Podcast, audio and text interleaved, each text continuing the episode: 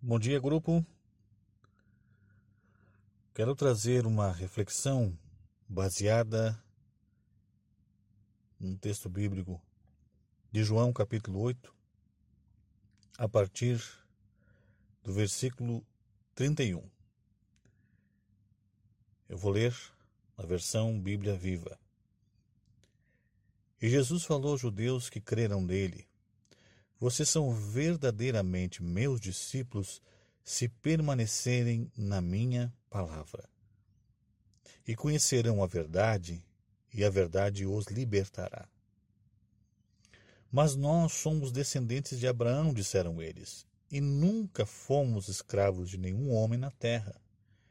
Que quer você dizer com libertará? Jesus respondeu: Vocês são escravos do pecado todos vocês. E os escravos não têm direitos permanentes com a família, mas o filho tem todos os direitos para sempre. Portanto, se o filho os libertar, vocês serão livres de verdade. Deixo a reflexão a todos os amigos desse grupo, dizendo a vocês que aquilo que nos escraviza acaba por nos comandar.